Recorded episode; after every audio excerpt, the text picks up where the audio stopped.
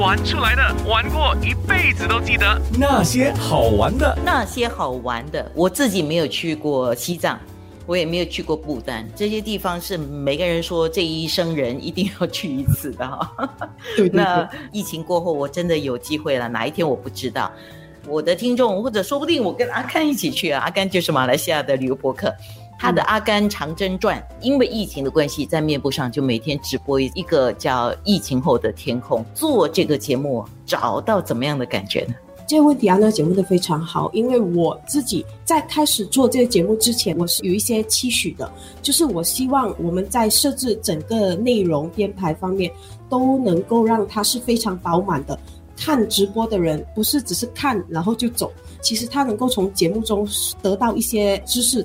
直播的当儿，其实我得到最大的感触和最大的收获，在于我的一些朋友们，因为新的粉丝他们得到一些，他们给我们回馈的时候，我们都觉得很感动。但是最让我感动的是有一次，我的姐姐，我自己的姐姐。是一位小贩，在新山做小贩，穷极一生就是为了做生意，让孩子能够上好的学校，过上好的日子。基本上他去旅行的次数非常非常少，没有超过三次。看完这个节目，他有一次他晚上跟我传简讯，他说谢谢你。我姐姐跟我说谢谢我，他说透过这个节目，他真的原他真的知道原来世界是这么大的。我有一点吓到，然后那一刻我是觉得非常感动，因为除了帮到外面的人，我还能够让自己的家人有这种这么深的感触，所以这是我得到最大的收获。那每天上线做，你上瘾了没有？上瘾其实有有那么一点上瘾了，就是跟观众互动啊，感觉认识了。这个疫情当中，虽然我不出门，但是我可以认识很多新朋友。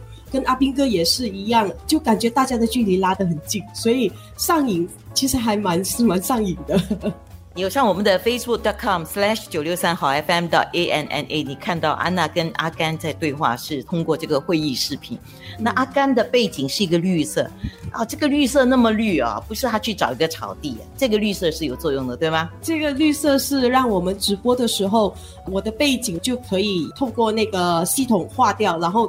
放一个比较干净、比较漂亮的背景。其实我们是想把整个节目画面呈现方式不要超过在电视上，就等于一个电视旅游节目。我们想得到那一种画面的质感，所以就会有一些特定的要求。大家可以到脸书搜索阿干 A H G A N dot S C 阿甘 dot S C，那你就找到我的《阿甘长征传》这个脸书，然后你只是需要按一个 like 或者是 follow，你就可以得到我们最新的 notification。